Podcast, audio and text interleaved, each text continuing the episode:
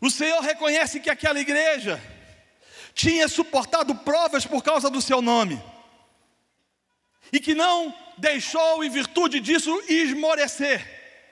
E essa palavra no original, esmorecer, é de uma riqueza absurda. O texto diz que ela não permitiu com que fosse ou que esmorecesse. Esse termo aponta, em primeiro lugar, para exaustão, e em segundo lugar, para alguém que fica doente.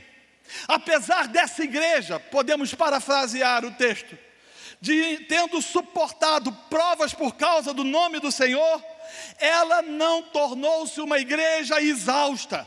E mais do que isso, ela não adoeceu, permaneceu firme, incólume, seguindo avante, doutrinariamente saudável, perseverando no meio da perseguição, trabalhando em prol do reino, talvez tendo alguns sendo mortos e assassinados pelo império. Ela não foi tomada por um tipo de sentimento que o levou à exaustão e fez com que ela adoecesse. Parece uma incongruência.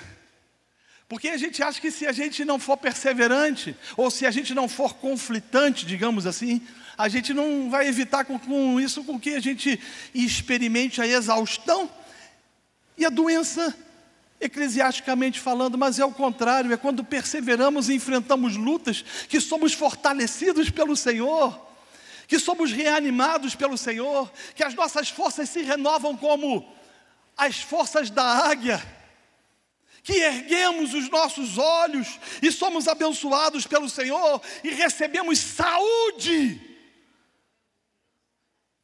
para as nossas almas perseguidas.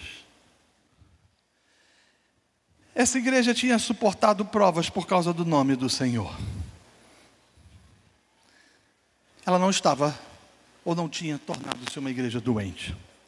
Agora, contudo, apesar de predicados e valores maravilhosos, o texto que lemos diz que o Senhor, dirigindo-se aos Efésios, ou àquela igreja, afirmou que possuía contra eles uma grave acusação. E que acusação era essa? Ela tinha abandonado o primeiro amor. Perceba, que o Senhor orienta a igreja a se lembrar de sua condição anterior. O Senhor se dirige a ela e ele está dizendo o seguinte: Eu reconheço que vocês têm desenvolvido um serviço cristão absolutamente exemplar, mas vocês perderam o primeiro amor.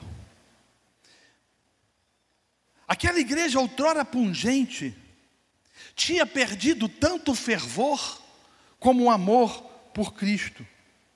Apesar de ser uma igreja ortodoxa, fiel à sã doutrina, ela não amava mais o Senhor. Ela tinha sido levada pelas percepções, as quais a letra lhe tinha imposto, ou lhes tinha imposto, tinham transformado suas lutas, suas batalhas, em algo que os impulsionava a até mesmo morrer por Cristo, sem contudo continuar amando o Senhor. Eles podiam ser uma igreja ortodoxa, eles podiam ser uma igreja fiel, podiam até mesmo ser uma igreja que trabalha extremamente ativada e até mesmo alguns morrerem por Cristo, mas não amavam mais o Senhor, e o Senhor diz a eles, dizendo, se dirige a eles, dando uma ordem expressa que eles deveriam se arrepender dos seus pecados. Eles precisavam arrepender-se das suas transgressões. A igreja recebeu a orientação de que deveria voltar à prática das primeiras obras. A igreja tinha que recuperar o que havia perdido, ela tinha que praticar as obras que praticava no início, ela tinha que voltar a se apaixonar por Cristo, ela tinha que ser uma noiva apaixonada pelo seu noivo, ela precisava ansiar pela volta do rei, ela precisava desejar efetivamente que aquele a qual tinha morrido por eles voltasse, retornasse e encontrasse com sua eleita nos céus e vivesse com o Senhor por todos os tempos e por todas as eras. Essa igreja precisava entender e compreender que não bastava somente ser uma igreja ortodoxa, mas havia efetivamente o desejo de ela ser uma igreja que ama a Deus.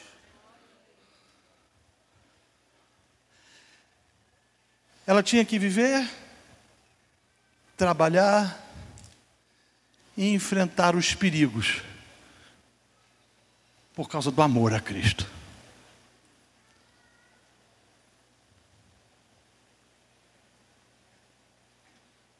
Interessante, no verso 5, que essa igreja recebeu uma solene advertência de Cristo, de que caso ela não se arrependesse, essa igreja deixaria de existir. E aí talvez você esteja perguntando, mas, mas como assim?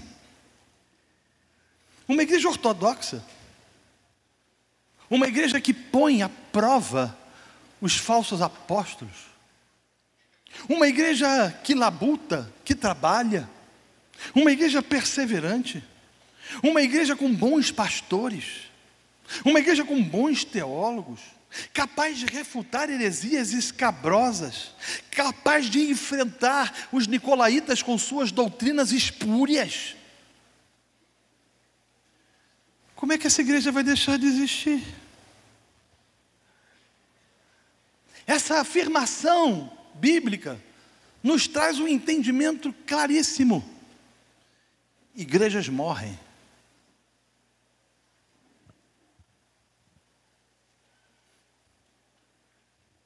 A igreja universal segue militando ou segue triunfando, mas a nossa igreja local que milita e que às vezes se afasta do amor de Cristo, pode experimentar a morte. Será que você não conhece igrejas assim?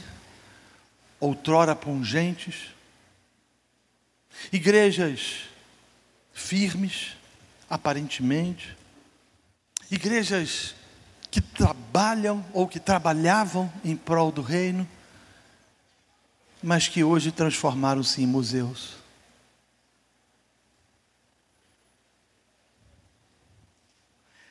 A igreja de Éfeso deixou de existir. Essa igreja, fundada por Paulo, em Atos capítulo 19, essa igreja que teve como base o apóstolo, ou como fundamento de base a pregação do apóstolo dos gentios, que por dois anos permaneceu na escola de Tirano ensinando aqueles irmãos, aquela igreja que tinha feito sinais estupendos em nome do Senhor, onde conversões espetaculares aconteceram, onde pecadores foram regenerados, morreu. Porque ela não se arrependeu da sua frieza espiritual. Ela não se arrependeu da sua ausência de amor pelo noivo. Por isso ela morreu. Agora vale a pena abrir um parênteses e afirmar que quando eu falo de frieza, eu não estou advogando o reteté de Jeová. E nem tampouco a gira santa.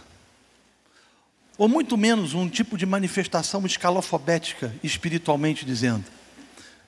Coração quente não aponta para esse tipo de manifestação.